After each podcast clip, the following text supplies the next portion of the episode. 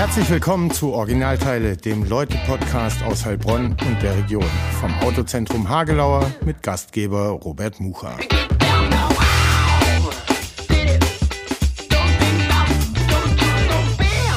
Herzlich willkommen zu Folge 39 vom Originalteile-Podcast, dem Leute-Podcast aus Heilbronn. Heute mit Philipp Wolpert, Tobias Frühauf von oder Tacheles und Tarantismus, äh, so kennt man euch äh, draußen in der Welt.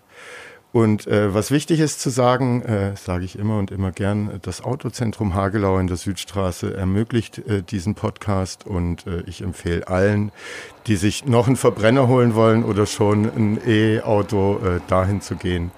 Guter Laden. Und jetzt herzlich willkommen, ihr zwei. Schön, dass es geklappt hat.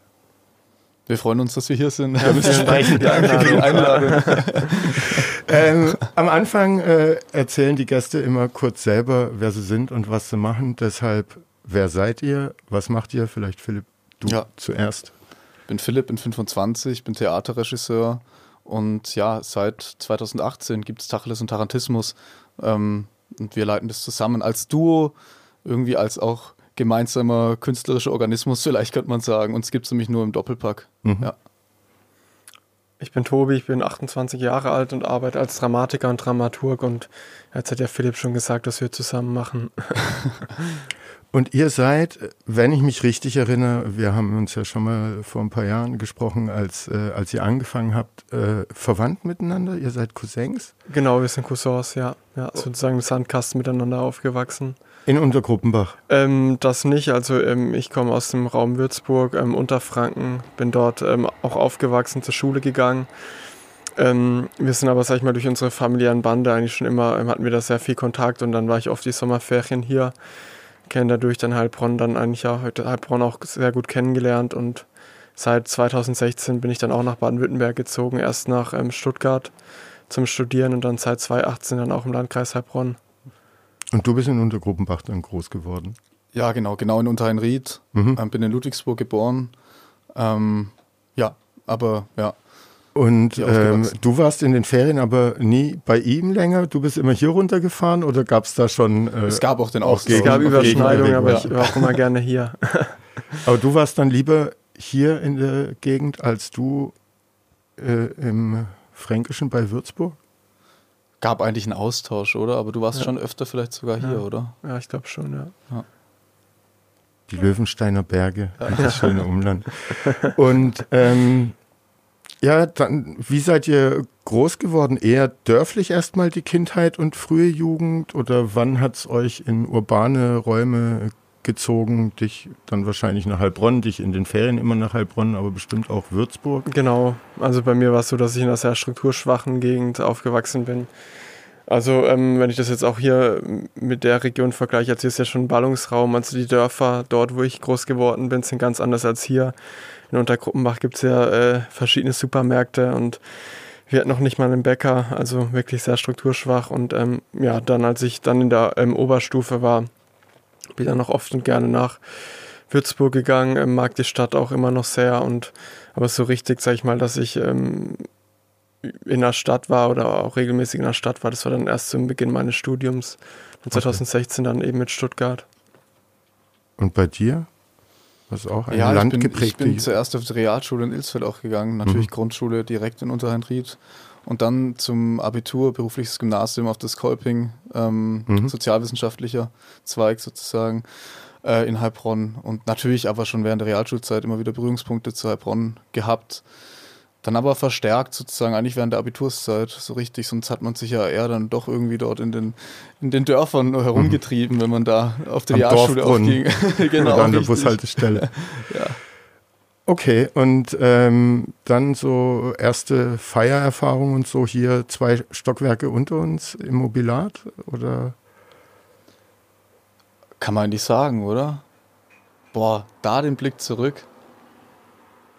Hm, ich würde sagen, ich hab, also ich habe meine ersten Feiererfahrungen nicht immer in Würzburg gehabt. Ähm, da bin ich sehr oft weggegangen früher und dann und dann, als ich dann 2016 ähm, nach, nach Bavü bin, war es eigentlich so, dass wir viel in Stuttgart gemacht haben, aber ich bin dann auch oft, habe ich dann auch mal die Zugfahrt in Kauf genommen, bin dann ins Mobi gegangen. Ich glaube, da haben wir uns immer so ein bisschen abgewechselt. Ja, auf jeden aber Fall. Aber Mobi auf alle ja. Fälle ja. schon auch regelmäßig. Mhm. Also ich weiß nicht, ob es der erste Club war, oder? Aber natürlich viel auch in Stuttgart gewesen und in, äh, bei Würzburg dann auch, wenn, wenn, wenn dann ja. später. Ja. Genau. Ähm, was mich auch interessiert hat, äh, ne, ihr kennt euch schon sehr lange von klein auf.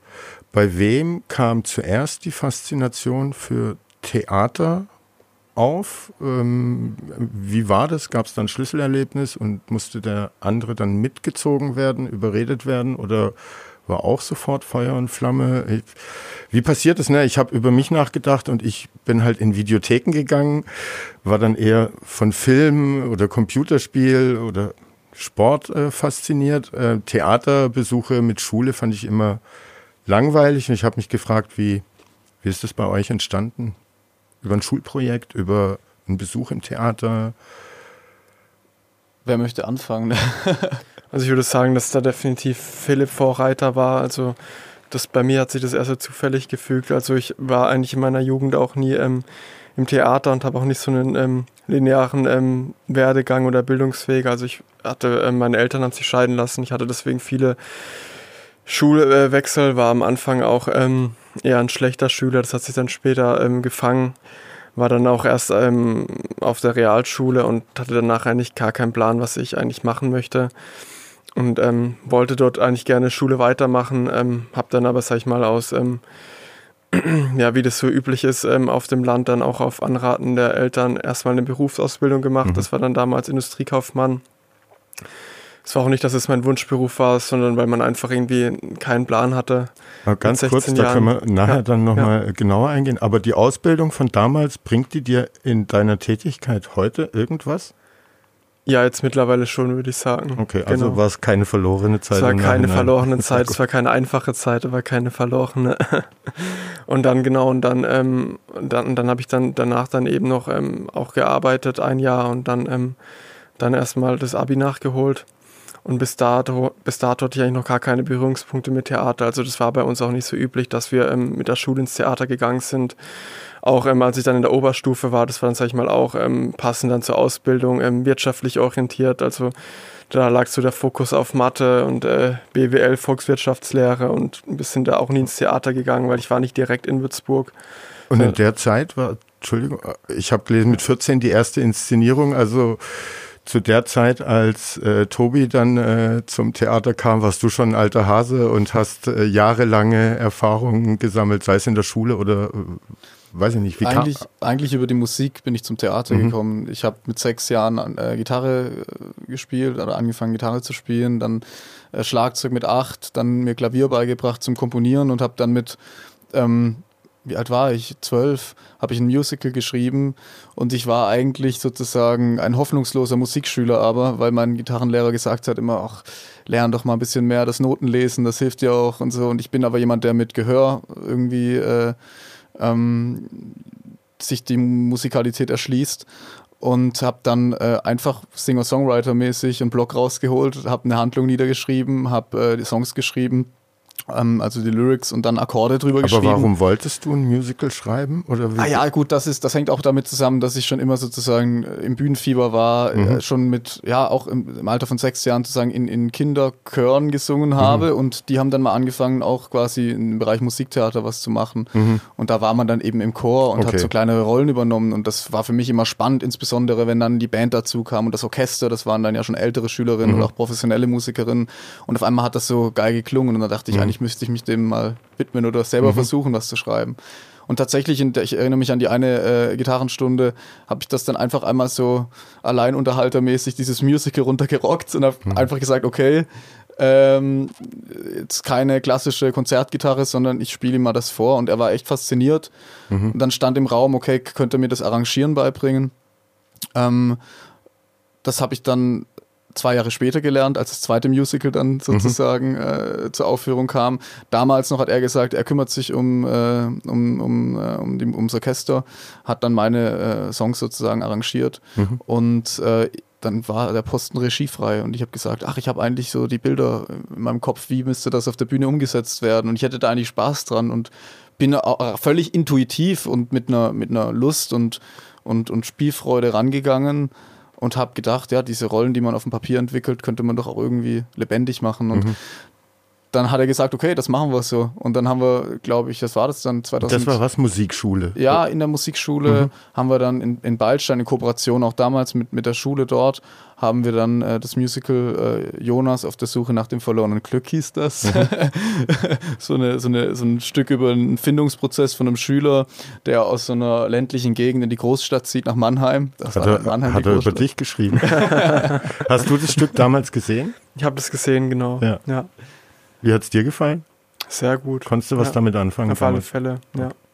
Und zwei Jahre später dann das zweite Stück und ähm, das erste wurde auch eingeladen damals auf so ein Festival für äh, junges Musiktheater im Amateurbereich mhm. und äh, das war für das Team, weil dann hat sich schon so ein kleines Stammteam zusammengefunden an ja, da war von der von sagen wir, vom sechsjährigen Chorkind bis hin zu einer 21-jährigen äh, angehenden Studentin, die fasziniert war vom Musical, haben wir irgendwie in einer ganz bunten Truppe äh, ja diese diese zwei Mus Musicals äh, zur Aufführung gebracht. Und das war dann so, dass ähm, ich parallel auch auf äh, Burg Stettenfels, da gibt es ja diese Burgfestspiele, mhm. ähm, äh, gespielt habe in Kinderstücken. Das hat der Heinz Kipfer geleitet, der mhm. ja auch das Theaterschiff hier initiiert mhm. oder damals gegründet hat und der als Theaterregisseur und Schauspieler auch bundesweit unterwegs war.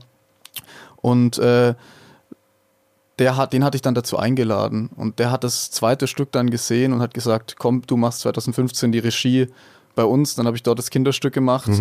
Äh, die kleine Hexe damals auf Burg Stettenfels. Und dann kamen plötzlich so Anfragen von verschiedenen freien Theatergruppen, die gesagt haben, ey, würdest du nicht was mit uns machen? Und bis zum Abitur habe ich dann sozusagen in diesem Bereich mir so ein bisschen, das war mein Zubrot sozusagen, mhm. äh, andere arbeiten an der Bar oder, oder äh, so. Mhm. Das war für mich dann, ja, wie so kleine Minijobs und ähm, und da so habe ich mich versucht. Ja. In diese Theater, Schauspieler, Szene und Welt bist du ja dadurch auch reingekommen, wenn es auch vielleicht mal provinziellere ne, äh, Bühnen auf dem Land waren, aber da hast du eben gelebt. Äh, fandst du daran irgendwas faszinierend oder war das noch nicht so die faszinierende Theaterwelt, äh, wie man sie sich vielleicht äh, irgendwie vorstellt, wenn man sie nicht kennt? Dadurch, dass das dort immer auch professionelle äh, Regisseurinnen gemacht haben, hat man natürlich sozusagen schon auch handwerklich was mitgenommen, auch als Amateur und erstmal mhm. auch als Schauspieler selber erlebt, wie ist das, eine Figur zu entwickeln, wie ist dieser Prozess bis zum Schluss. Mhm. Ähm, und äh, ich habe tatsächlich immer gerne über die Schulter geschaut, wie sozusagen äh, von den Beleuchtungsproben, also was da noch dahinter steckt, wenn du eigentlich als Schauspieler nicht mehr mit dabei bist. Also wie funktioniert Regie?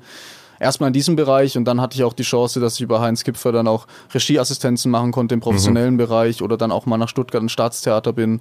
Ähm, und ja, dann an, an professionellen Bühnen gesehen habe, wie läuft das da und dann sind das natürlich ganz andere Stoffe, ganz andere Themen äh, und äh, ja, mit mhm. professionellen Spielerinnen, ähm, da ist dann auch nochmal so eine Welt aufgegangen und da war dann die Faszination geweckt, ja. Und du hast es immer mitbekommen bei deinen Besuchen äh, hier in äh, Unterheinried und fandest das alles schön und spannend, aber. Also ich habe das mitbekommen, aber für mich selber nicht weiter äh, verfolgt. Also ich fand es natürlich ähm, spannend und interessant und habe da jedes Stück auch gesehen, aber es war dann, sag ich mal, so, dass ich zum ersten Mal in einem richtigen Stadttheater dann, glaube ich, mit äh, 20 war und das fand ich dann ähm, faszinierend, weil dort Literatur dann erlebbar gemacht wurde und das hatte ich eigentlich schon immer irgendwie eine Begeisterung für Literatur mhm. und dann fand ich, war, hat die dort eine andere ähm, Plattform bekommen und konnte, also hat irgendwie breitere Zugänge gehabt. Und dann war es aber so richtig eigentlich erst, ähm, als ich dann 2016 eben mein ersten Semester studiert habe, dass ähm, ich wieder mitbekommen habe, dass Philipp ähm, eine Produktion macht. Das war damals ähm, Grappert auch noch im Amateurbereich. Und dort gab es halt so eine Ausschreibung, ähm, wo, äh, wo äh, SchauspielerInnen gesucht wurden für diese Produktion. Da habe ich einfach gesagt, okay, dann komme ich auch mal zum Casting und bereite da mal was vor und gucke mir das mal an.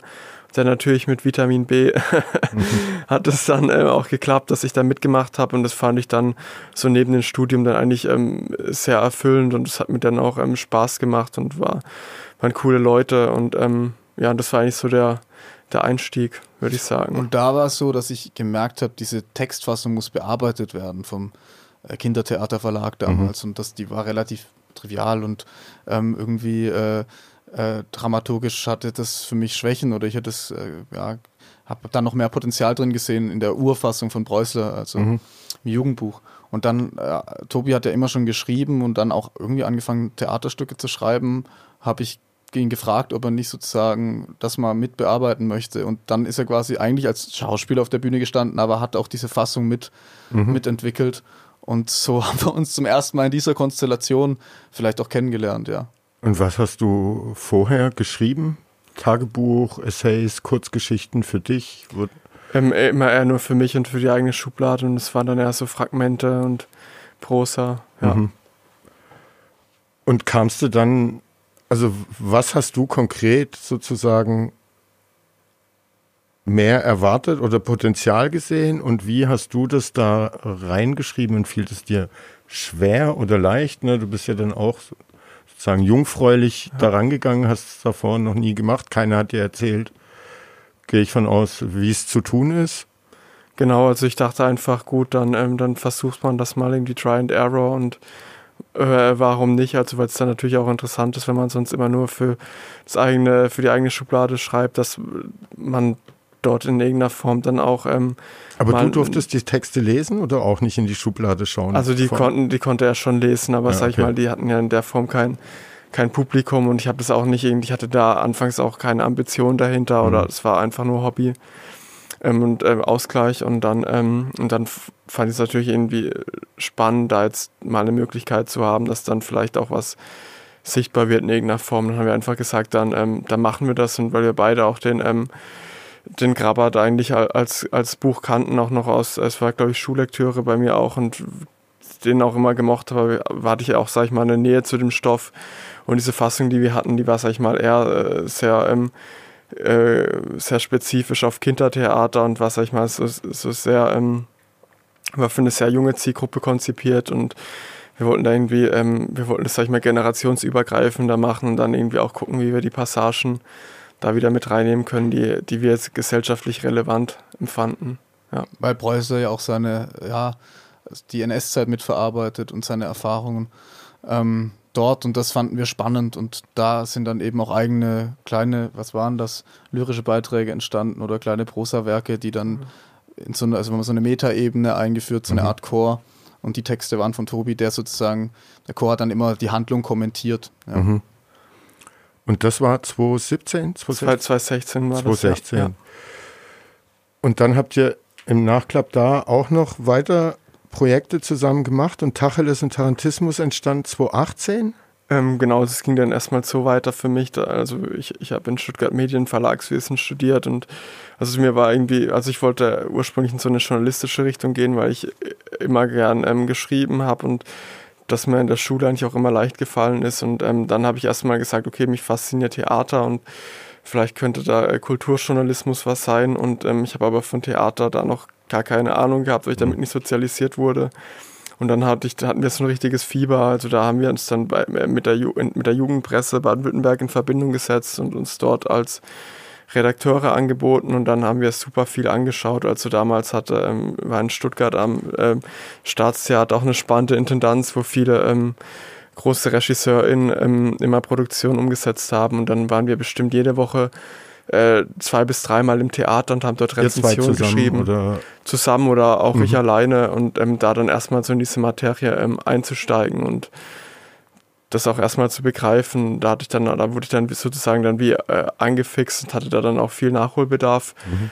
Und dann haben wir aber auch gesagt, okay, das hat irgendwie Spaß gemacht mit Grabat und das soll in irgendeiner Form weitergehen. Aber da hatten, zu dem Zeitpunkt war auch ähm, noch nicht klar, dass dass wir das jetzt wirklich, sag ich mal, ähm, beruflich machen oder, oder der Weg war, glaube ich, noch ein bisschen anders auch gedacht. Also Philipp wollte zu dem Zeitpunkt auch noch Regie studieren. Wir haben einfach gesagt, wir machen nebenbei ähm, noch Projekte, weil uns das fasziniert. Und das war dann auch noch 2017 haben wir dann die ähm, Schachnovelle gemacht in Marbach. Ähm, da habe ich dann auch gesagt, ich möchte das irgendwie äh, weitermachen mit, also ich möchte es weiterverfolgen, irgendwie textlich am Theater mitzuwirken und habe dann die Novelle sozusagen dramatisiert und daraus eine Theaterfassung gemacht und ähm, und das war dann irgendwie so der Einstieg, weil dann dort auch dann, ähm, also dort haben wir dann angefangen, dass dann auch ähm, ein professioneller Akteur mitgewirkt hat und das hat sich dann da so ein bisschen schon ähm, professionalisiert und war dann auch so ein Hybrid, würde ich mal sagen, zwischen Amateurtheater, wo dann aber auch ähm, professionelle KünstlerInnen mitgearbeitet haben. Mhm. Und parallel haben wir noch ein anderes Stück entwickelt, ein Klassenzimmerstück, Vergessen literarische Lethe, ähm, wo Autorinnen zu Wort kommen, die in der frühen Moderne ja auf der Buga, waren. auf der Fähre. Genau, ja, und war eigentlich ne? konzipiert als, als Klassenzimmerstück mhm. und wir haben das durch Schulen rumgeschickt, auch mit einem professionellen Schauspiel, mit dem wir es erarbeitet haben, aus Heilbronn, mit dem Andreas, mit dem wir auch heute noch mhm. arbeiten. Und ähm, ja, da haben uns eigentlich immer die Autoren schon dieser, in dieser Zeit fasziniert und Tobi hat so eine Art Roadtrip durch die frühe Moderne geschrieben, weil wir gesagt haben, hey, eigentlich kommt diese Literaturepoche irgendwie immer so knapp in der Schule oder so. Mhm. Man kennt das Weltende, Jakob von Hottes und dann, dann, dann springt man schon weiter oder hat noch drei andere Texte oder so. Und wir dachten, das müsste man eigentlich nochmal vertiefen, weil sich ja die 20er Jahre jetzt irgendwie auch wieder wiederholen. Mhm. Also, ähm, und auch die Frage, inwieweit wiederholt sich Geschichte, was lernen wir aus Vergangenheit das war, fanden wir wichtig, dass man das vielleicht Schülerinnen mitgibt und ähm, haben da ein Potenzial gesehen, ein Stück zu entwickeln. Und das ist auch ganz gut gelaufen an den Schulen, ähm, aber wir haben natürlich das irgendwie mit 0 Euro sind wir da mhm. gestartet, mhm. mit keiner Finanzierung noch zu diesem Zeitpunkt und ähm, mit, mit, mit, ja, mit viel Idealismus, aber einfach auf sich aufmerksam machen wollen mhm. mit dem, was man machen möchte. Mhm. Und gleichzeitig in den Regieassistenzen habe ich eben die Erfahrung gemacht, ich habe unheimlich viel gelernt und gleichzeitig merkt man aber auch, was vielleicht dieses Theatersystem lähmt oder mhm. was vielleicht für menschliche Defizite in diesem System, sehr hierarchischen System vorliegen. Und ähm, dass man doch äh, für ein sehr elitäres Publikum spielt, mhm. das vielleicht in 20, 30 Jahren nicht mehr da ist. Mhm. Ähm, und da kam dann auch, ja, kann man ins Denken, wie muss sich vielleicht das Theater auch verändern oder wie kann man eine, eine neue Ästhetik finden, neue Konzepte entwickeln, und habt ihr das untereinander geklärt, ähm, sozusagen? Oder habt ihr da auch immer wieder mit anderen Theatermenschen zum Beispiel gesprochen, sei es ältere, jüngere Schauspieler, alles, was, äh, was da halt so rumrennt? Natürlich war es ein reger Austausch, würde ich sagen, aber so diese Feststellung, ähm, da sind wir irgendwie so zusammen äh, ja im Gespräch auch immer wieder draufgekommen und weil man auch dann dann wird man auch so ein bisschen Rebelle, weil man denkt, mhm. oh Mann, es muss doch irgendwas passieren, es muss sich doch da jetzt was verändern und ähm, so kamen wir eigentlich darauf, oder würde ich jetzt sagen. Ja, und dann natürlich auch eine Verbindung dazu, was interessiert unsere junge Generation, dann die Verbindung der Popkultur und mhm. der Themen, die dort verhandelt werden, ähm, die auch die großen gesellschaftlichen Themen sind, die in jedem Klassiker stecken. Und ähm, dann haben wir eben angefangen, darüber nachzudenken, ja, wie kann man das verknüpfen? Mhm. Wobei wir auch erstmal in Marbach, und das war so der erste Schritt in die Unabhängigkeit, Theaterfestspiele gemacht haben. Mit, da war, sag mal, der, der, der Ansatz so, dass wir Newcomern eine Chance geben wollten, mit äh, ähm, Profispielerinnen zusammenzukommen. Wir hatten ein Ensemble mit sechs professionellen Newcomer aus äh, und Newcomer aus der Region. Bereich, aber nee, aus dem Schauspielbereich. Mhm, also Leute, okay. die Schauspiel studieren möchten und ja. ähm, haben dann geglaubt, dass das auch wie so ein Selbststudium auch vielleicht sein kann, wenn man das mhm. mal versucht, so zusammenzukommen, haben die Stadt auch von dem Konzept überzeugen können und den Kulturverein dort ähm, Festspiele zu machen, weil die Innenstadt in Marbach, ja. Die gab es vorher noch nicht, die, die Festspiele. Die gab es vorher noch nicht. Ja. Der Verein hat immer mal wieder Theater gemacht, aber auch im Amateurbereich und die Innenstadt ist wie leergefegt gewesen, obwohl eigentlich Marbach irgendwie ein Potenzial hat als mhm. schauliches Städtchen so. Mhm. Und dann haben wir gesagt, ja, vier Wochen Theater, vier Produktionen, dieses besondere Konzept Newcomer mit Profis zusammenzubringen, ähm, hat, ja, versuchen wir einfach mal zu starten. Haben wir ein mhm. Kinderstück, ein Kleine Prinz, äh, auf den Spielplan gesetzt, hat eine äh, junge ähm, äh, äh, Schauspielerin gemacht, die jetzt Figurentheater, Regie studiert. Ähm, ähm wir selber haben einen Klassiker adaptiert, äh, ähm, Emilia Galotti in einer ganz eigenen Fassung, kann Tobi vielleicht was sagen nachher. Wir haben so ein Vaudeville Chansonabend gebracht, weil so ein musikalisches Stück gehört ja auch mhm. immer in ein Sommertheater. Und du kommst ja aus dem Musical-Bereich. Ja, das habe ich aber nicht selber gemacht. Das hat ja, dann ja. auch ein, ein, ein, äh, Kollege gemacht, der damals an der musikalischen Komödie in Leipzig war. Und ähm, dann haben wir noch das Vergessen literarische Lete als Kammerspiel mhm. nochmal dort auf die Bühne gebracht. Und es war auch so ein Versuch sozusagen, zum ersten Mal auch dieses Betriebswirtschaftliche im Hintergrund zu finden. Wie findet man Sponsoren? Ähm, äh, wie überzeugt man einen Stadtrat oder mhm. Gemeinderat von seinen Ideen? Wo muss man Abstriche machen? Wie organisiert man Helferinnen? Wie koordiniert man das alles mit einem Verein, der seine Bedürfnisse hat? Und äh, das, das war so der erste vielleicht künstlerische gemacht. Leitungsprozess, wo man es mhm. einfach mal versucht. So, mhm. und das war eigentlich die Spielwiese. Das, ja, ja, und das war eigentlich so der Zeitpunkt, wo dann auch so Tacheles und Tarantismus erstmal so richtig in Erscheinung getreten ist oder wo wir dann auch gesagt haben, ja, war wir da schon Tacheles und Tarantismus? Also genau für dieses Klassenzimmerstück mussten wir, ähm, muss, brauchten wir eine rechtliche Grundlage, mhm. weil wir dort dann auch Einnahmen generiert haben. Deswegen wurde uns da empfohlen, eine GBR zu gründen. Da mhm. haben wir das dann auch gemacht. Aber das lief auch noch so parallel zu meinem Studium, weil ich konnte, also ich habe das immer ähm, schleifen lassen, aber es hat trotzdem ganz gut geklappt. Ich bin damit ganz gut gefahren und ähm, kam dann trotzdem immer dann am Ende dann ganz gut auf meine Punkte, dass ich das hätte so durchziehen können. Und das war dann aber jetzt, sag ich mal, so dieses Schlüsselereignis. Ich habe halt immer versucht, sozusagen diese beiden Dinge, ähm, ich habe immer gedacht, ich kann so lange wie möglich zweigleisig fahren, mhm. das parallel vereinbaren. Und dann bei Marbach, ähm, das war gerade der Zeitpunkt, ähm, wo mein Praxissemester angefangen hätte. Dort wäre ich dann ähm, in der Redaktion gewesen mit einer 40 ähm, bis 50 Stunden Arbeitswoche und dann ist einfach nicht angesagt mit, ich komme mal nicht und widme mich meinen eigenen Stuff, sondern das hat dann ja auch eine gewisse Verbindlichkeit natürlich.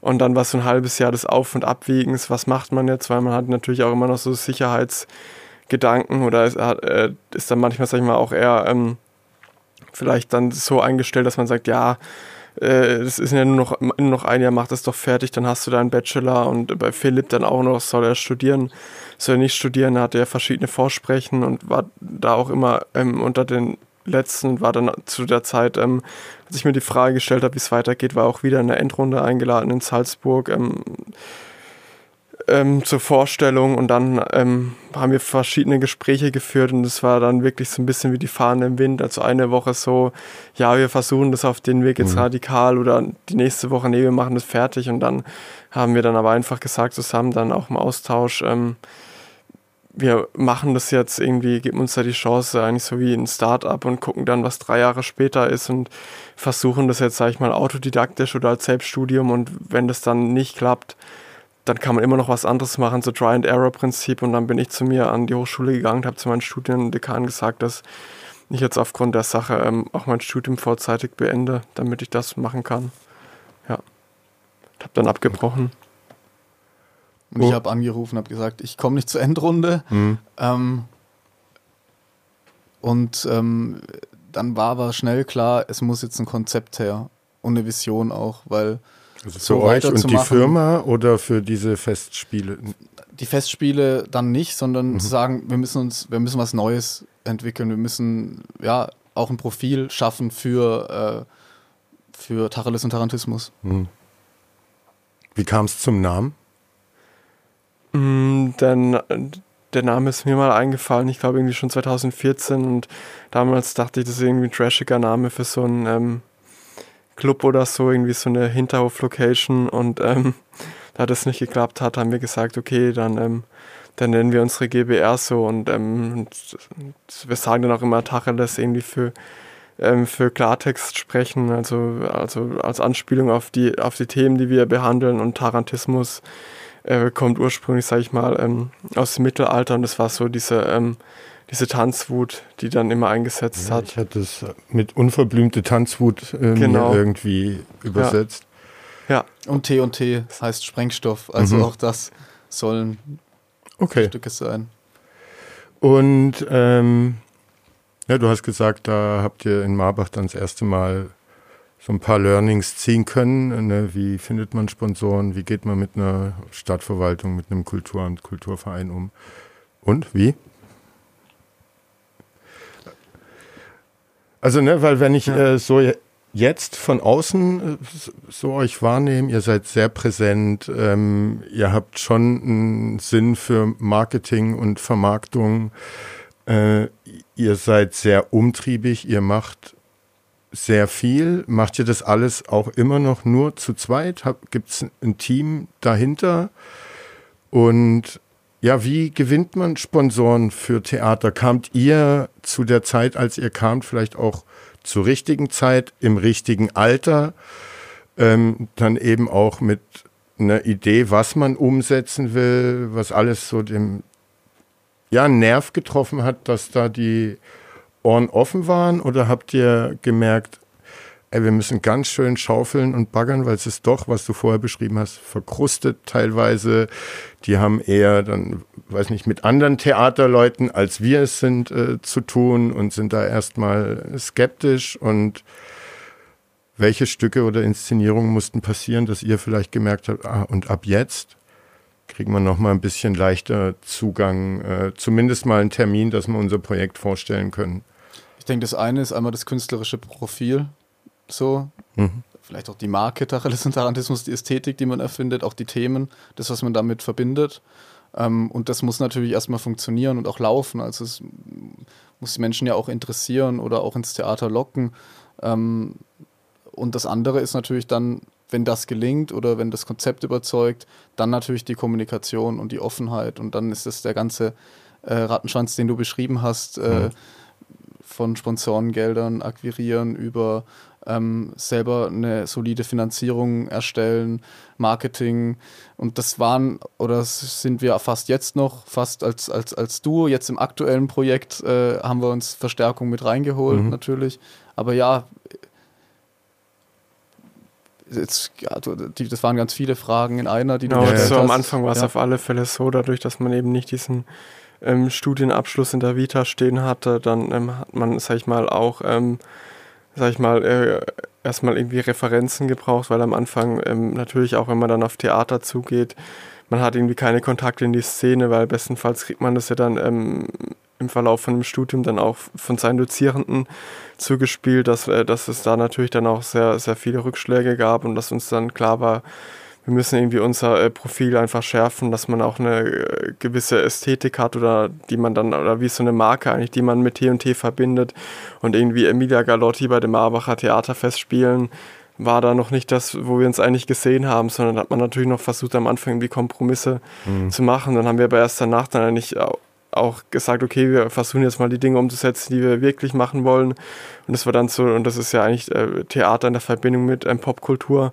Und da hatten wir dann 2018 war das auch noch nach diesem Marbacher Theaterfestspielen dann im, im, ehemaligen Club Zollamt, also das ist jetzt heute die Kulturinsel in Stuttgart, hatten wir die Idee für ein Techno-Theater, also das war ein Text, den ich geschrieben habe und wo wir mit ähm, ähm, einen Producer aus der Techno-Szene, der auch, sag ich mal, äh, dort lokal ähm, etabliert ist, zusammenarbeiten und dann noch mit einem Team ähm, aus SchauspielerInnen und das dann umsetzen.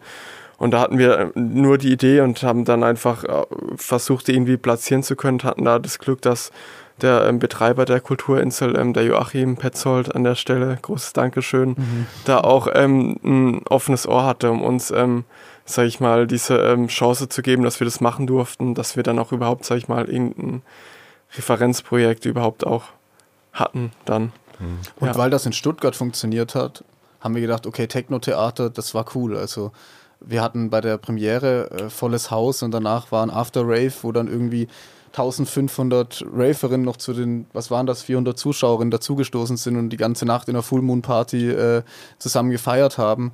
Ähm, haben wir gesehen, okay, das hat, das hat ein Potenzial, diese Konzepte. Mhm. Und gleichzeitig dann in diesem Trap-Hype als Subshow des Hip-Hops Trap, wo auch die ganzen Themen und also von unserer jungen Generation, finde ich, in der Musik äh, äh, ähm, vorkommen und auch ein bisschen auch den Niedergang äh, unserer unserer äh, Welt und Generation beschreibt, also in diesem hedonistischen Schre mhm. Streben, aber gleichzeitig auch die Erkenntnis, dass es uns selbst zerstört, aber dass man irgendwie an der Zerstörung auch Gefallen findet und dass das toxisch ist. So haben wir gedacht, na müsste eigentlich auch eine Trap-Oper machen. Mhm. So, und dann kam uns die, die Idee Trap-Oper und dann ist uns direkt natürlich das Mobilat eingefallen und mit äh, Michael Präne, WSP, mhm. ähm, dass wir da doch äh, ja, dass da doch ein Netzwerk an Rapperinnen ist äh, und mhm. ein lokales Label in, in Heilbronn, das aber auch äh, bundesweit irgendwie Aufmerksamkeit erzielt hat. Ähm, warum fragen wir die nicht einfach mal an? Und dann gibt es noch das Mobilat und es gibt die Verbindung WSP und Mobilat. Mhm. Jetzt, äh, Ed hat es dann gerade übernommen, Michael Brenner hat es gerade übernommen. Also haben wir gesagt, wir fragen ihn mal und stellen ihm mal das Konzept vor. Mhm. Und er war sehr offen dafür und ähm, dann haben wir das dort ja auch versucht mit mhm. Übü, eine Trap-Oper, was hier auch funktioniert hat, genauso wie in Stuttgart. Nur da war dann klar, äh, das, da muss man eine Finanzierung finden, weil in, in, Stuttgart wurden wir auch gefördert über die Stadt. einen Kulturfördertopf. Und dann haben wir gesagt, auf wen können wir in Heilbronn zugehen? Und so haben sich dann nach und nach zu äh, den, zu, zu erstmal eher zu der zur Kulturstiftung der Sparkasse und zu anderen Stiftungen mhm. Kontakt äh, sozusagen ergeben und wir sind einfach auf die Leute zugegangen. Mhm. Jetzt für das Stück, muss man auch sagen, war, war, war ein kleiner Betrag damals der Kulturstiftung erstmal auch nur. Und danach haben wir aber gemerkt, das hat ein Potenzial und Heilbronn entwickelt sich. Mhm. Heilbronn wird jetzt Universitätsstadt, aber es fehlen solche äh, Räume, wo solche Formate stattfinden mhm. und wo man sag ich mal, Kultur verknüpft mit auch danach noch einer Party und schafft Orte der Begegnung und das ist irgendwie ein anderes Theater, das gezeigt wird, wo man nicht auf dem Stuhl sitzt, sondern wo man in der Menge steht, hat auch irgendwas mit einem Festival oder mit einem Konzertcharakter mhm. zu tun. Aber es wird ein Narrativ erzählt und ich, ich habe die ganzen gesellschaftlichen Themen, die, die uns alle betreffen, die irgendwie auch mitverhandelt werden. Die Kombi äh, fanden wir gut und sind dann auf Leute zugegangen, als wir dann gesagt haben, 2019, wir wollen mal versuchen, ein Theaterlabor zu mhm. installieren im Mobilat, also eine feste Bühne mit Gastspielen und einer Eigenproduktion. Und dann sind wir auf äh, betreffende Sponsoren zugegangen und haben gesagt, ich, wir glauben, dass das die Stadt weiterbringen kann. Mhm. Und das äh, haben die Leute im Rathaus und in den Marketingabteilungen auch so gesehen dann ja, aber es ist nicht so, dass man gleich im Gespräch nur überzeugt, sondern mhm. einmal natürlich das Konzept, ja, und dann vielleicht auch als Person überzeugen, auch in der Leidenschaft, dass man dafür brennt und dass man dafür wirklich auch kämpft, dass das funktioniert. Und gleichzeitig auch immer irgendwie, äh, ist ja hier auch sehr wichtig im Schwabenland, irgendwie eine solide Finanzierung vorlegen, ähm, die man versucht auch einzuhalten mhm. und die realistisch ist, ja, dass man das umsetzen kann. Und natürlich, das muss man sagen, war der erste äh, Sparpunkt die ganzen Jahre das eigene Gehalt. Also wir haben alles investiert, aber das ist immer, wenn man was selber macht, mhm. äh, immer DIY. Du kennst es auch. Ja, ja. Einfach investieren und ähm, äh, schauen, was dann daraus entsteht. Ja. Also sprich, ihr macht alles selbst so, ne? Von den Anträgen äh, schreiben, äh, Mails schreiben an Leute, die ihr treffen wollt und euer Konzept vorstellen. Genau, also jetzt mittlerweile ist es so schon so, dass man dann auch immer mit verschiedenen Freelancern arbeitet. Also ganz am Anfang haben wir noch angefangen und selber die Grafik und so gemacht und das, das mhm. sind auch Sachen, die man nicht gut kann. Und das ist jetzt mittlerweile zum Glück nicht mehr so. Also weil ich ja. habe mich gefragt, so ob das Spaß macht. Also irgendwann will man, habe ich mir wahrscheinlich einfach nur Theater machen. Ähm, und äh, ja, muss aber vorher noch den Prozess, ich habe es ein bisschen bös äh, geschrieben, äh, muss ich immer wieder bei Bürokraten Geld abholen. Ähm, war das am Anfang schwieriger, als es jetzt ist? Äh, war da bei euch eine innere Hemmschwelle auch oder gab es da, ich habe ja gerade rausgehört, irgendwann seid ihr völlig unbedarft einfach auf die Leute zu, weil ihr auch wusstet, was ihr machen wolltet, aber es ist ja dann trotzdem vielleicht so ein innerer Kampf, den man da am Anfang zumindest äh, mit sich selbst führt. Genau, also am Anfang kamen da natürlich auch viele Rückschläge, weil gerade, sag ich mal, so diese etablierten Theaterbetriebe, irgendwie Stadt- und Staatstheater, die äh, sind zu Teil, äh, zuweilen dann, äh, sag ich mal, auch noch äh, sehr aristokratisch und ähm, keiner wartet auf einen. Genau, genau, es wartet keiner auf einen, es gibt zu viel Konkurrenz und da, da war das am Anfang, sag ich mal, einfacher, wenn man dann auch an Off-Locations denkt, irgendwie Nachtclubs, weil das, sag ich mal, ein anderes äh, Miteinander ist oder ein anderes Klima, entspannte Leute, sag ich mal, die, ähm, die offen sind, dann haben wir erstmal, sag ich mal, in dieser Ebene auch angefangen und da hat sich die Frage irgendwie gar nicht gar nicht gestellt, dass wir uns nur, sag ich mal, auf, auf Theater oder Regie und Text konzentrieren müssen, weil äh, das ging gar nicht anders, sondern ich sag mal so, diese kreative Arbeit war vielleicht 30 Prozent und 70 Prozent war immer so dieses ganze ähm, Drumherum. Mhm. Und das war das äh, sehr, sehr äh, aufreibend natürlich und dann auch sehr stressig. Und dann war das dann halt so, dass, dass es dann so Step by Step dann erfolgt ist. Also die Trap-Oper, die, ähm, die wurde dann ähm, wahrgenommen und ähm, es hat dann ein Dramaturg davon gehört und der hat dann gesagt, ähm, oh, das ist spannend, ähm, bring die doch mal nach Dortmund an, ans Theater. Also das ist, Wie hat der Dortmunder Dramaturg äh, von der Trap Oper in Heilbronn im Mobilatclub gehört? War dann auch so eine, ähm, es war dann auch so eine ähm, Fügung oder da gehört dann natürlich dann auch immer so ein bisschen Glück dazu, also weil äh, ein Schauspieler, der dort mitgewirkt hat, ähm, hat, eine, hat, hat eine Verbindung nach Dortmund, weil er mhm, dort okay. Ähm, Leute kennt und die haben einfach mitbekommen, dass er da mitmacht und sagen, oh, klingt irgendwie cool, spannend, Rap-Oper, was ist das? Und hat er ein bisschen erzählt.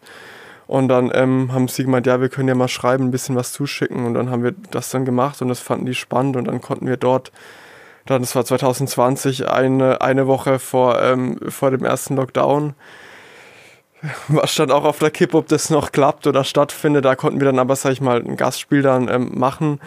Und das war zu der Zeit dann auch für uns mal irgendwie eine gute Referenz, weil wir, weil wir dann ohne Studium und aus der Off-Szene und aus der Clubkultur dann, sag ich mal, in, in hochkulturellen ähm, Betriebs äh, irgendwie geschafft haben, dort irgendwie die große Bühne zu bespielen, eine Plattform zu bekommen. Und das wurde dann wahrgenommen und das ist dann, sage ich auch mal, das, was leider, sage ich mal, in unserer Gesellschaft dann so ist, dass man dann so diese eine Referenz hat, die man ausstellen kann und dann mhm. auf einmal hat man dann auch eine Gesprächsgrundlage, wenn man dann auf andere Theater zugeht, weil dann sieht man, okay, das war in Dortmund, dann ist es schon so ein gewisser Stempel, der dann darauf ist und dann ähm, und dann hatten und dann ähm, haben, haben wir dann haben wir verschiedene andere Leute auch eingeladen, ähm, verschiedene andere Dramaturgen sich das anzuschauen.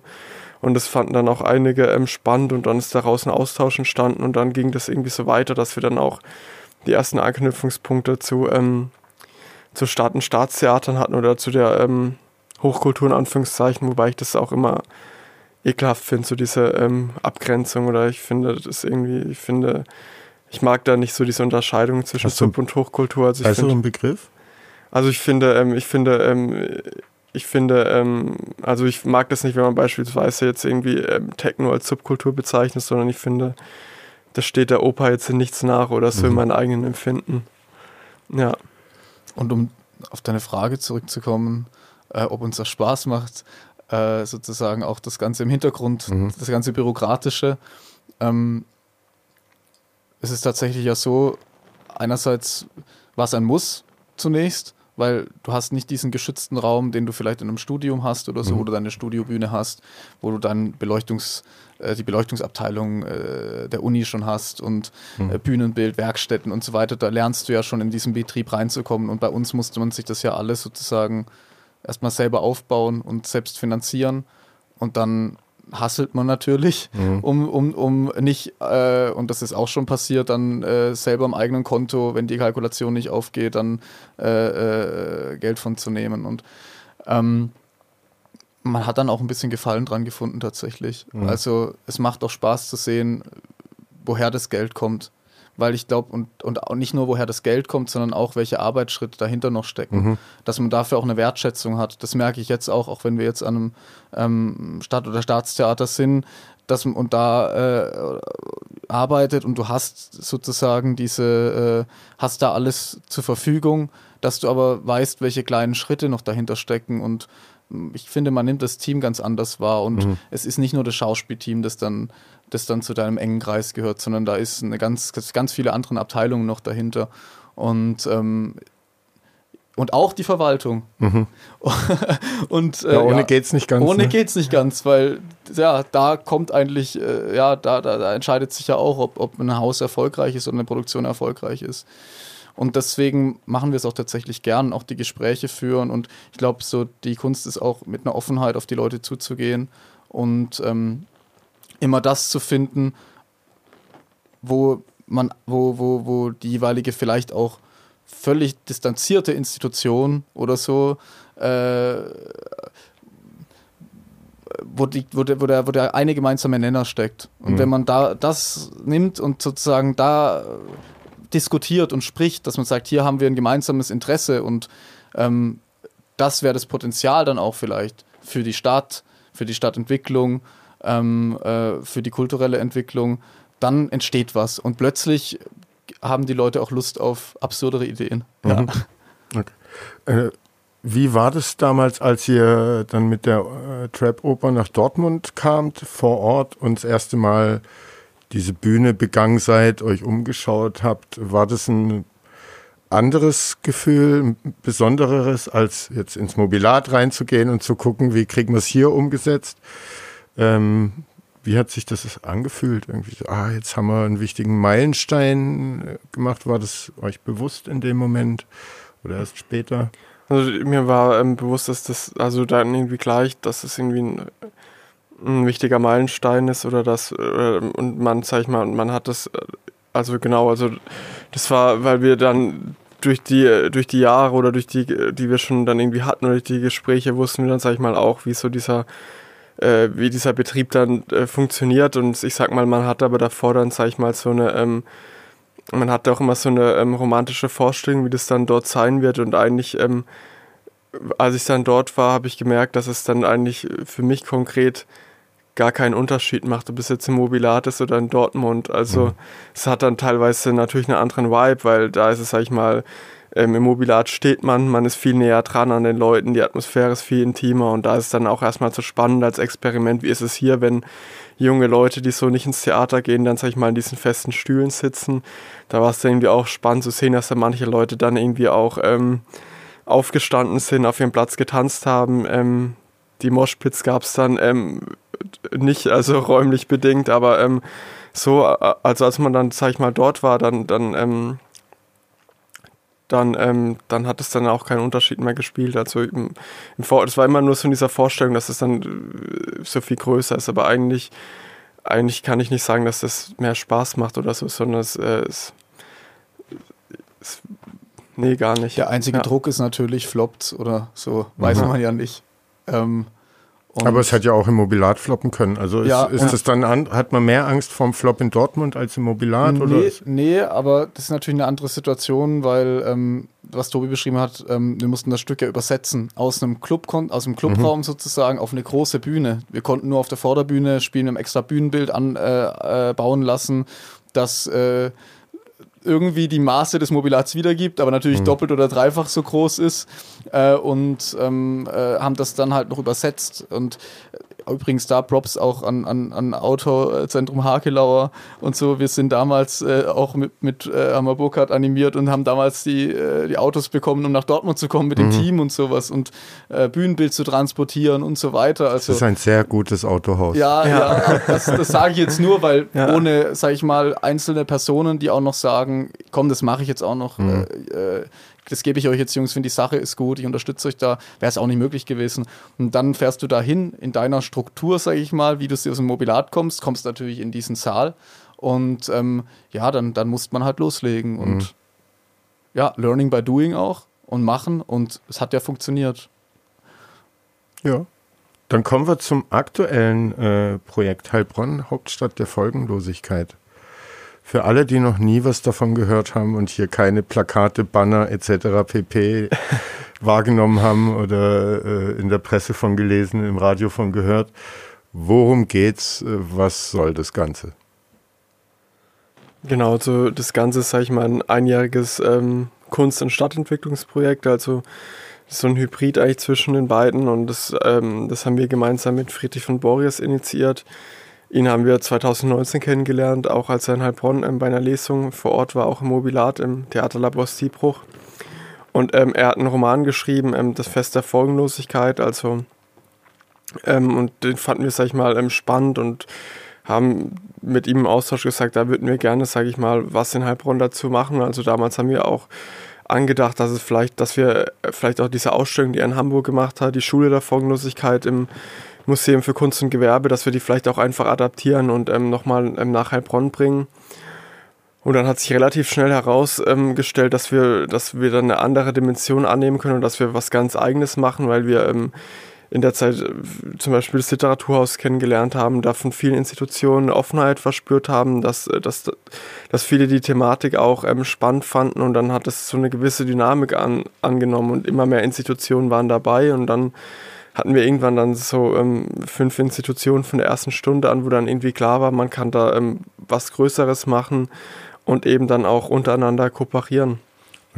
kurze Verständnis Zwischenfrage. Ich habe es äh, so verstanden, Folgenlosigkeit gemeint im Sinne von, dass das, was man macht oder wie man lebt, keine negativen Folgen für die Nachwelt äh, hinterlassen soll. Ge genau, also okay. es ist auch, ähm, es ist, sag ich mal, auch ein alternativer Begriff zur Nachhaltigkeit, weil Nachhaltigkeit ist ja jetzt heute auch super ökonomisch geprägt und sucht ja auch immer nach dem, ähm, was nachhält. Also das kommt auch ursprünglich aus dem Bergbau und hängt auch eng mit der Prozessoptimierung zusammen und alles wird ja heute auf nachhaltig gelabelt. Also irgendwie von, äh, von Autos bis ähm, zur Kleidungsindustrie und Folgenlosigkeit stellt das sich eher die Frage, was lasse ich ähm, lieber bleiben Und es gibt so, so drei Ebenen, die eigentlich im Buch beschrieben werden.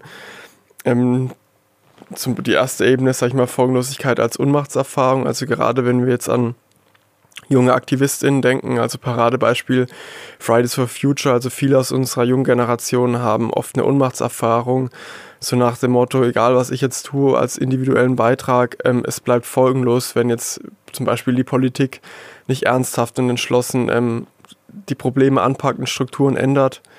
Dann die zweite Ebene, ähm, ist, sag ich mal, Folgenlosigkeit als äh, Form der gegenwärtigen Lüge. Also uns wird ja, sag ich mal, auch oft gerade, wie schon gesagt, von der Industrie suggeriert, wir können alles weiterleben wie zuvor, wir müssen unser Verhalten im Westen nicht anpassen. Wenn denn nur die richtige Technologie erfunden wird oder entwickelt wird, die es schafft, unser Verhalten CO2-neutral zu machen und das zu kompensieren. Und die dritte Ebene, die finden wir, sag ich mal, jetzt besonders spannend oder die wollen wir auch in den Fokus rücken, ist genau die konkrete Fragestellung, also sozusagen so eine Form der utopischen Emanzipation. Welche Folgen äh, sollte ich lieber lassen, weil die negative Auswirkungen auf mich selbst haben oder auf meine Mitmenschen?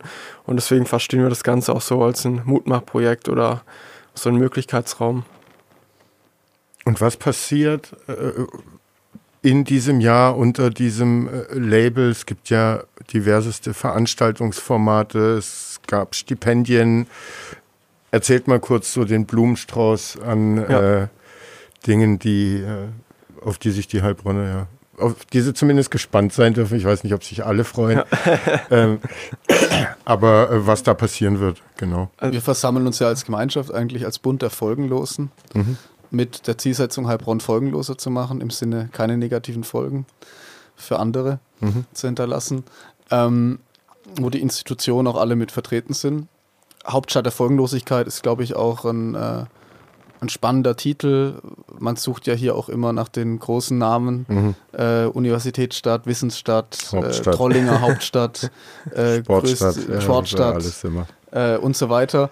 Deswegen, warum auch nicht Hauptstadt der Folgenlosigkeit? Ist mhm. bis, anderes kommt vielleicht vom anderen Geist. Also eigentlich das, das ist nicht ein Anti-Marketing, glaube ich, sondern mhm. ist eigentlich auch ein Marketing, wenn man sagt, wir wollen mal das reflektieren, wohin uns dieses gewinnorientierte Streben führt, ja, mhm. oder blieb der Nachhaltigkeitsdiskurs der letzten 50 Jahre folgenlos? Fragezeichen so wie müssen wir vielleicht unser Leben verändern.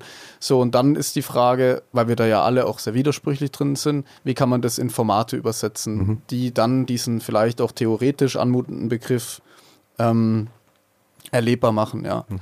Deswegen gibt es ein zwölfmonatiges äh, Kunst- und Kulturprogramm, wo die Institutionen auch selber mit uns, aber auch völlig eigenständig eigene Programme entwickelt äh, haben. Natürlich wird sich die Hochschule Heilbronn mit Folgenlosigkeit ganz anders auseinandersetzen, wie es an der Volkshochschule ist. Aber mhm. dass beide Institutionen in einem Projekt sich verbinden, finde ich, ist auch, das findet man selten, glaube ich, in, mhm. in, in äh, Projekten oder äh, oder ähnlichem. Äh, und jeder hat natürlich auch einen anderen Zugang. Also wenn jemand sagt, äh, Folgenlosigkeit als Lüge der gegenwärtigen Gesellschaft, kann man ja sagen, das ist einerseits auch eine Chance, technischer Fortschritt. Also kann man das auch unter Folgenlosigkeit erzählen.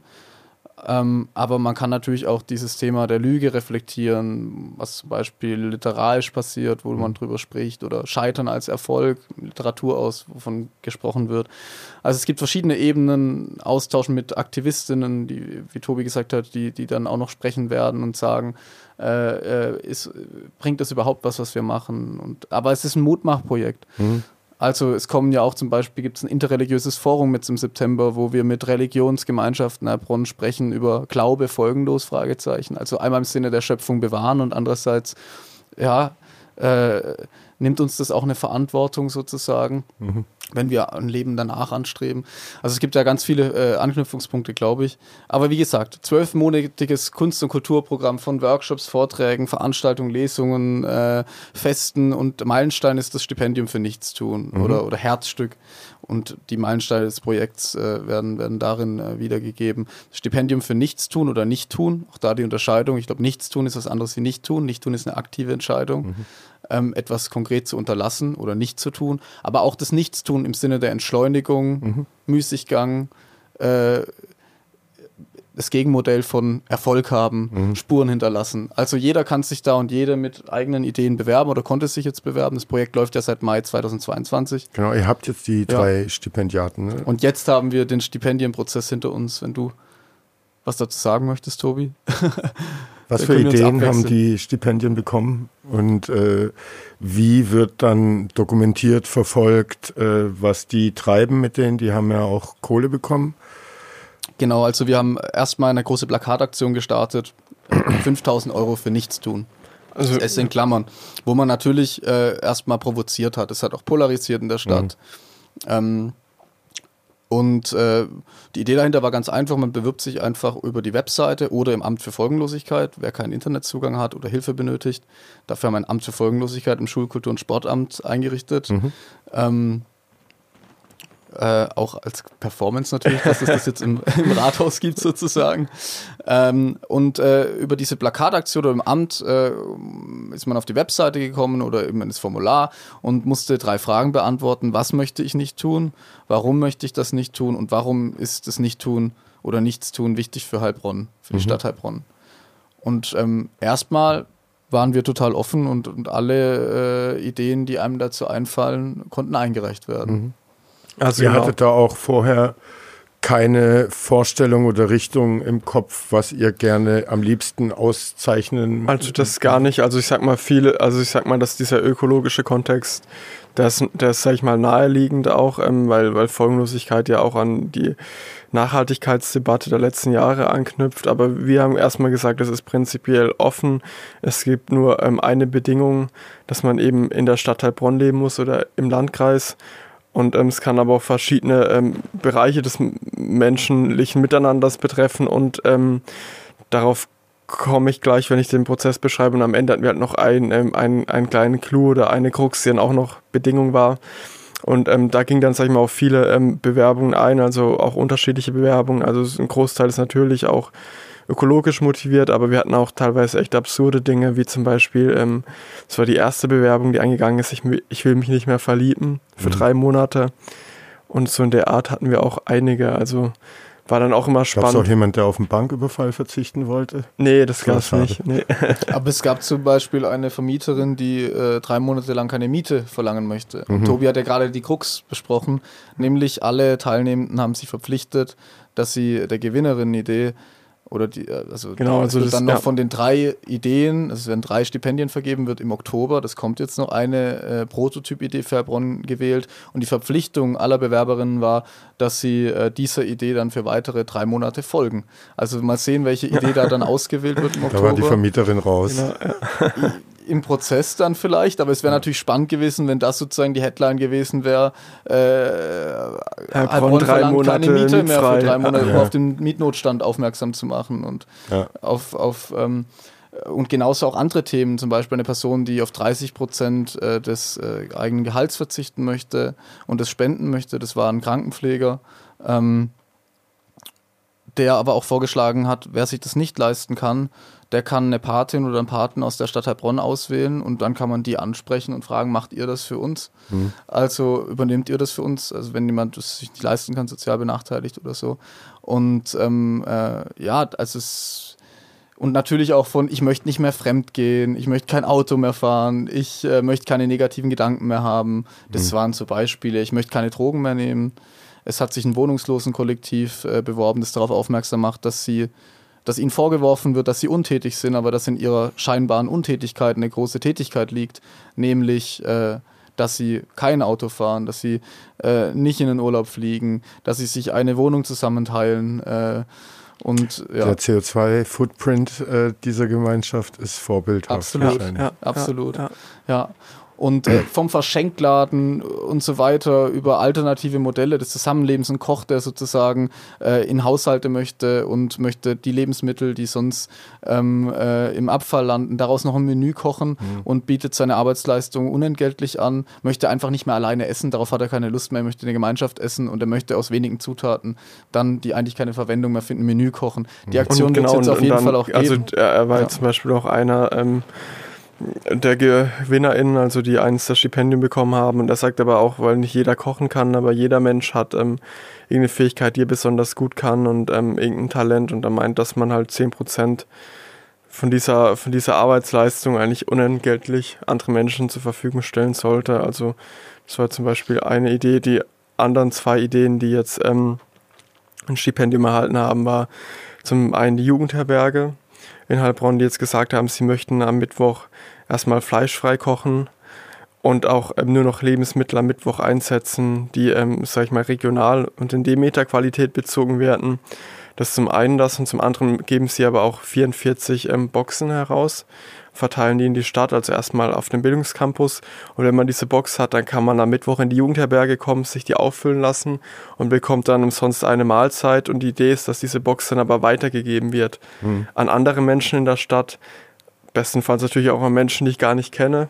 Und dann können und dann sich jeden immer wieder Mittwoch 44 Leute. Genau, und das Box dann über den Zeitraum für drei Monate, jede Woche diesen Zeitraum, dann und können die immer wieder als Rückläufer dann zurückkommen. Und was ja. spannend ist, fand ich auch toll in dieser Idee, ähm, bevor du die anderen Gewinnerinnen-Idee noch beschreibst, ähm, war das, was ist, wenn da eine Schale verloren geht? Also wenn ich nicht die Verantwortung für diese Schale übernehme und die landet irgendwo im Müll oder keine Ahnung, mhm. dann also sind es nur noch 43, im Neckar. Ja, 42 Schalen, 40, mhm. also auch im Sinne der Folgenlosigkeit. Also eben, ja, könnte sich das auflösen. Das ist aber nicht das Ziel, sondern da auch, das äh, mhm. steckt dann ja eine, eine, gesellschaftliche Fragestellung wieder dahinter oder das Engagement des Einzelnen, das auch weiterzutragen. Mhm. Fand ich eine tolle Idee der Jugendherberge. Ja. Ja. Und die dritte Idee war, dass man ähm, keine neuen Produkte mehr kauft, also außer jetzt Konsumgüter, also vom elektrischen Gerät bis zur Kleidung, alles, sag ich mal, Vintage und Secondhand ähm, bezieht und ähm, die Gewinnerin ähm, hat auch einen Vintage-Laden jetzt in Heilbronn eröffnet, wo sie dann auch die Produkte dann anbieten möchte. Mhm. Ja. Und das Schöne ist, dass äh, viele jetzt wirklich damit die Projekte realisieren oder das Geld eben spenden. Ähm, und der, der äh, erwähnte Koch, Jonas Kachel, äh, sozusagen, der, es kam also zu einer Stichwahl, die ersten zwei waren klar vergeben und ähm, äh, das, äh, er war quasi dann mit drei anderen Ideen noch ähm, mhm. zur Stichwahl, äh, musste man nochmal zusammenkommen, weil da gleiche Prozentzahl Wurde basisdemokratisch ne? entschieden ja. von den Bewerbern und Bewerberinnen. Genau, also ja. der, der Prozess war so, dass wir im Vorfeld ähm, hatten wir, sag ich mal, auch in der Woche vom 11. bis 15. so eine Vorrunde. Das sind dann pro Tag circa 30 BewerberInnen aufeinander getroffen. Ähm, wir hatten dann ähm, gemeinsam mit der AIM haben wir ähm, Demokratiemoderatoren ausgebildet und haben einen Prozess entwickelt mit dem Demokratiezentrum. Und die haben, sage ich mal, diesen Prozess dann moderiert zwischen diesen 30 BewerberInnen, da ist natürlich dann auch spannend, ähm, dass man einen Konsens findet, dass man schaut, was ist wirklich wichtig für, für die Stadt Heilbronn oder jetzt, äh, wenn man Heilbronn jetzt als Platzhalter nimmt für unsere Gesellschaft und dass man auch, sage ich mal, aus seiner eigenen Perspektive, dass man davon abrückt, weil natürlich sind die 5000 Euro erstmal für alle ähm, attraktiv und dass man dann einen gewissen Konsens findet und dann kam pro Tag dann zwei Ideen weiter und dann hatten wir jetzt am Samstag in der Maschinenfabrik dann eben zehn BewerberInnen und aus diesen wurden dann diese drei Stipendien ähm, ausgelotet. Mhm. Ja. Und hier hat das ähm, Publikum dann, ähm, sag ich mal, dann votiert. Also da war es dann anders wie in der Vorrunde. Dort konnten dann nur die BewerberInnen entscheiden und ähm, ja, dann am Samstag haben wir das, sag ich mal, ein bisschen geöffnet, daraus ja auch eine Game Show gemacht, dann inszenatorisch überhöht und um diesen Gaming-Charakter zu haben, konnten dann auch alle da mitmachen und abstimmen, die in die Maschinenfabrik gekommen sind. Und natürlich auch bewusst inszenatorisch überhöht, weil es ein Wettbewerb ist und es auch völlig absurd ist und gegen das Modell der Folgenlosigkeit ja eigentlich mhm. geht, weil es auch wieder dieses gewinnorientierte Erfolgsstreben ist, ich möchte gewinnen. Ähm, also es war bewusst, das auch am Ende so aufzulösen mhm. und auch so vielleicht den Mechanismus aufzuzeigen, äh, wie, wie, wie es einfach funktioniert. Und was ich ja sagen wollte, dazu der Jonas Karel, der Koch, ähm, äh, in der Stichwahl hat sich dann noch dazu entschieden, sein, äh, seine 5000 Euro zu teilen unter den anderen Bewerberinnen, die da in der, also sechs Bewerberinnen, mhm. die dann noch, also es wurde einmal von zehn auf Sechs von elf auf sechs von Personen auf sechs reduziert, reduziert ja. und die letzten sechs Personen sozusagen, die drei, die leer ausgegangen wären, mhm. äh, die haben jetzt auch äh, ihren Anteil für ihr Projekt bekommen, weil er es geteilt hat, also mhm. auch schön im Sinne der Gemeinschaft äh, entschieden. Ihr seid dieses Jahr äh, zu Kultur- und Kreativpiloten des Bundes ausgezeichnet worden für diese Idee der Folgenlosigkeit oder für euer Label an sich? Und genau, das, das war jetzt, das war 2020, das war ähm, Ach, zwei ja, Jahre ist das schon her. Ja, genau. Okay. Das war, äh, sag ich mal, ganz allgemein, sag ich mal, für, ähm, für unser Label und für die Konzepte, die wir da, sag ich mal, im Theaterbereich entwickelt haben. Gerade auch Theater in der Verbindung mit Popkultur. Und die Folgenlosigkeit ähm, war dann, also das war, wir wussten auch schon, dass wir das machen werden, aber es war noch nicht so ausgereift oder wir wussten noch nicht den Rahmen, mit dem wir das Projekt starten dann. Mhm. Ja. wohin soll nach dem folgenlosen Jahr eure Reise weitergehen? Habt ihr so eine Vision von euch, die ihr auch öffentlich teilen wollt? Ähm, Wird es euch immer nur als Doppelpack geben oder gibt es auch Überlegungen, mal Solo-Projekte oder mit anderen äh, Künstlern, äh, Regisseuren, Dramaturgen äh, zu machen, äh, außerhalb von Tacheles und Tarantismus?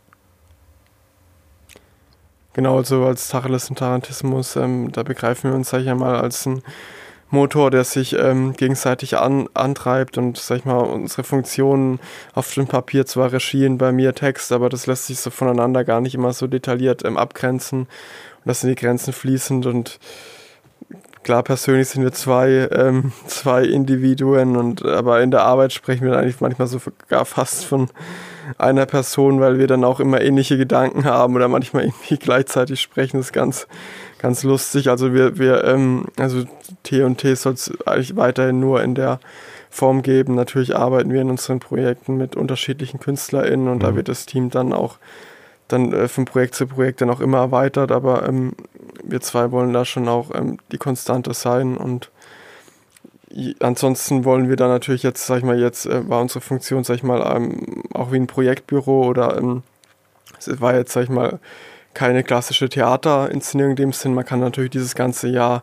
Habt ihr ein Büro eigentlich, weil du Büro sagst, wo, trefft ihr euch zum Arbeiten? Gibt es da einen Schreibtisch mit Rechner drauf? Oder arbeiten Theatermenschen ganz anders und ich habe gar keine Ahnung, wie das funktioniert? Genau, das ist dann so gerade noch ähm, im Homeoffice der, mhm. der Esstisch, der dann der Schreibtisch wird. Und ähm, ja, genau, also jetzt sage ich mal, war die Arbeit ja, also man kann das ganze Projekt des Hauptstadt der Folgenlosigkeit auch als ähm, ein ähm, Theaterstück sehen, das über eine Stadt über ein Jahr erzählt wird und wir wissen noch nicht, wohin uns das Narrativ führt. Der Prozess ist dynamisch und wir sind gespannt, was noch alles so passiert. Aber wir wollen ähm, nach diesem Jahr dann natürlich auch wieder ähm, weitermachen mit, mit Techno-Theater, mit Rap-Oper, mit den Genres, ähm, wo Popkultur im Vordergrund steht und ähm, da stehen wir jetzt dann auch mit ähm, einigen Theatern in Kontakt, die jetzt unsere letzte Arbeit in München gesehen haben und das spannend fanden. Und das wollen wir in der Form auch ähm, fortsetzen wieder. Also wir finden es eigentlich generell spannend, wenn man, wenn man, sag ich mal, äh, mal an ein Theater ist, dann die Struktur hat und sich wirklich auf diesen künstlerischen Part ähm, fokussieren kann. Aber auf der anderen Seite lieben wir Projekte wie dieses. Also wir können da eigentlich auch nicht ohne. Also das ist dann eigentlich immer äh, spannend, wenn man auch so eine gewisse Abwechslung hat zwischen Engagements und freien Arbeiten.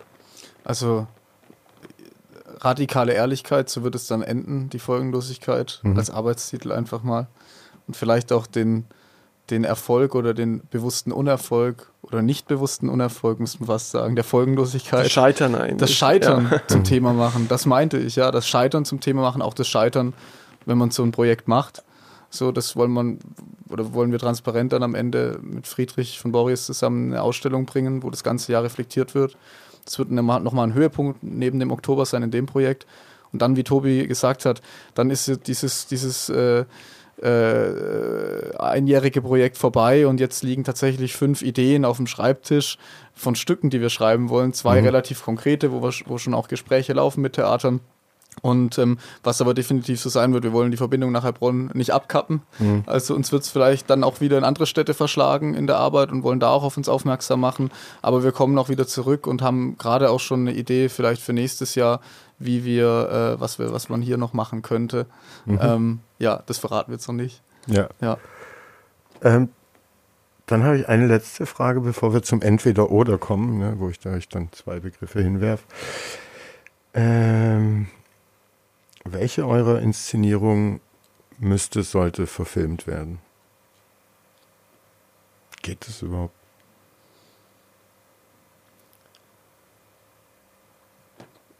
Zwei würden mir einfallen. Mhm.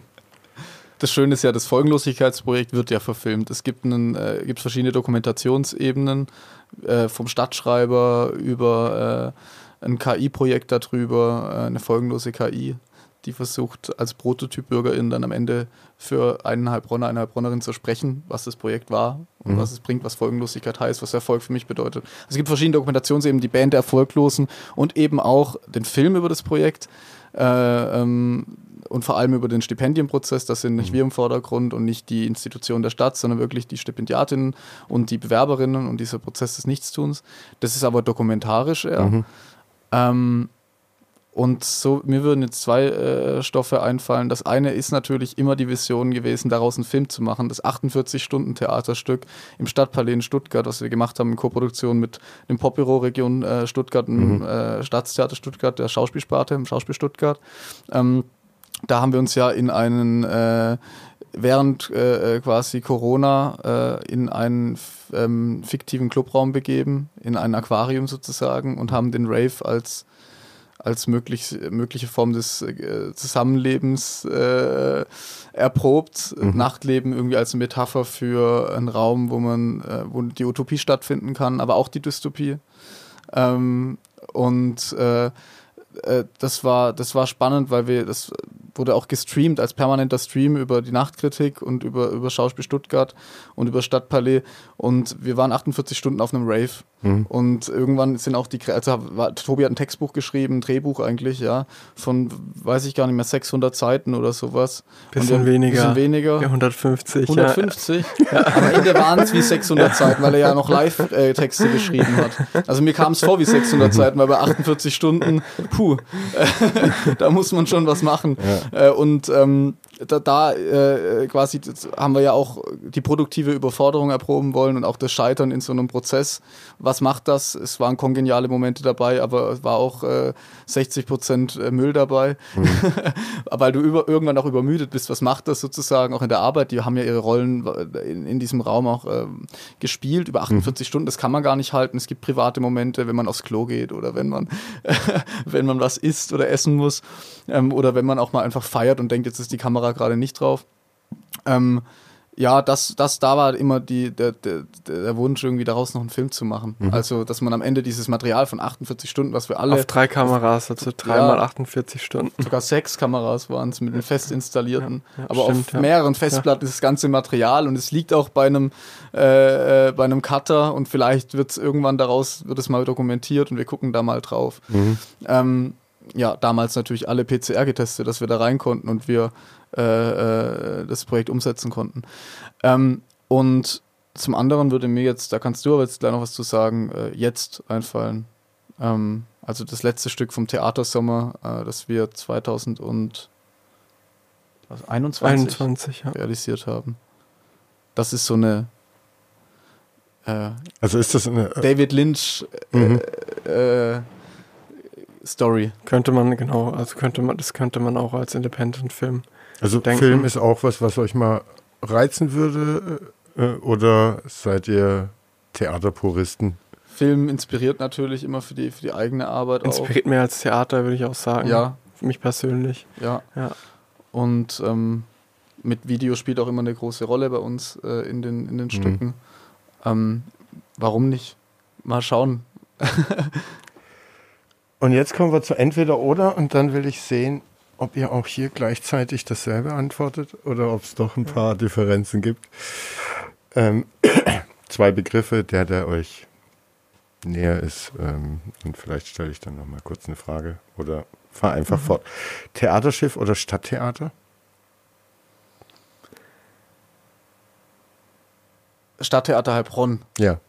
Dann würde ich sagen Theaterschiff, weil die Verbindung eher zum Theaterschiff ist persönlich zu den Menschen, die dort mhm. sind. Es gibt aber auch äh, Kolleginnen, die, mit denen wir jetzt gearbeitet haben, die am Stadttheater waren, aber ich, das liegt eher daran, wie das Theater Heilbronn geführt ist. Mhm. Ich würde auch Theaterschiff sagen, ganz klar. Folgenlos oder folgenreich?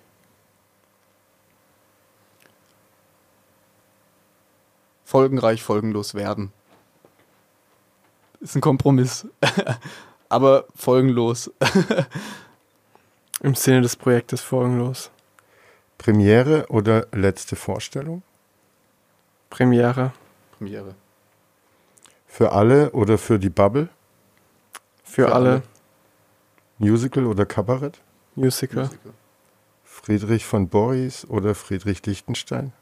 Friedrich, Friedrich von, von Boris. Heimbühne oder Gastspiel? Heimbühne. Heimbühne Stifter. Und Gastspiel. Beides interessant. Schwierig. Stifter oder Oberbürgermeister?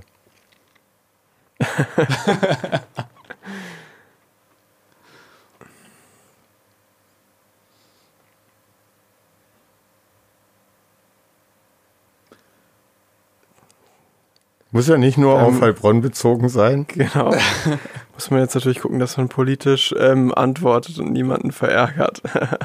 Beides sehr wichtig. Ja, genau. Unter Gruppenbach oder Heilbronn? Heilbronn. Heilbronn. Politiker oder Verwaltungsbeamte?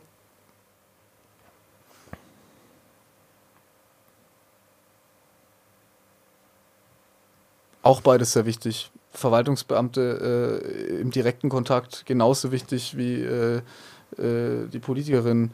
Tatsächlich hat man mit der Verwaltung ja äh, im Prozess sehr viel zu tun, mhm. wenn man was plant und auch da ein Riesenrespekt. Also ähm, ja.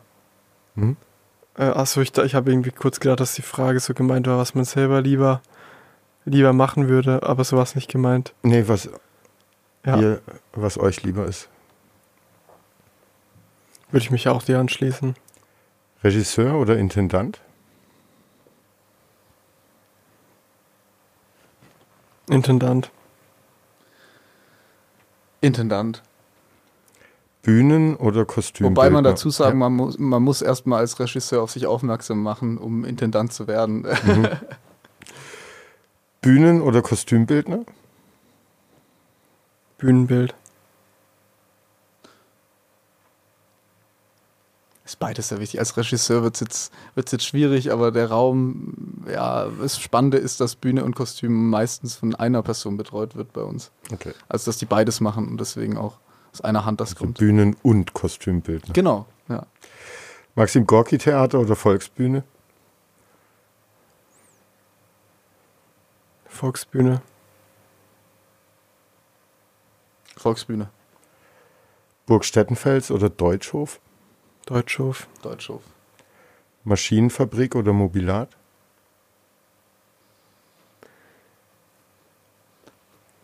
Respekt für beide ja, Orte. An beide und Props und ähm, Props an beide Leute. An beide, beide Orte. Orte haben ihre Vorteile für ihre, für das, was man dort denkt. Ja. Netflix-Abo oder Jahresabo am Heilbronner Stadttheater? Beides würde ich nicht, würde ich mir nicht holen. Okay. Ich habe auch beides nicht, ja. Vielen Dank, war spannend, dass ihr da wart, hat Spaß gemacht. Ich hoffe euch auch. Und viel Erfolg für die Folgenlosigkeit. Vielleicht sprechen wir uns ja wieder, wenn das Projekt vorbei ist und äh, gucken, was bei rausgekommen ist. Danke dir. Ja. Angenehmes, spannendes ja, Gespräch. Spaß gemacht. Vielen ja. Dank. Sehr gut. Bis zum nächsten Mal. Tschüss. Ciao, ciao. Ciao.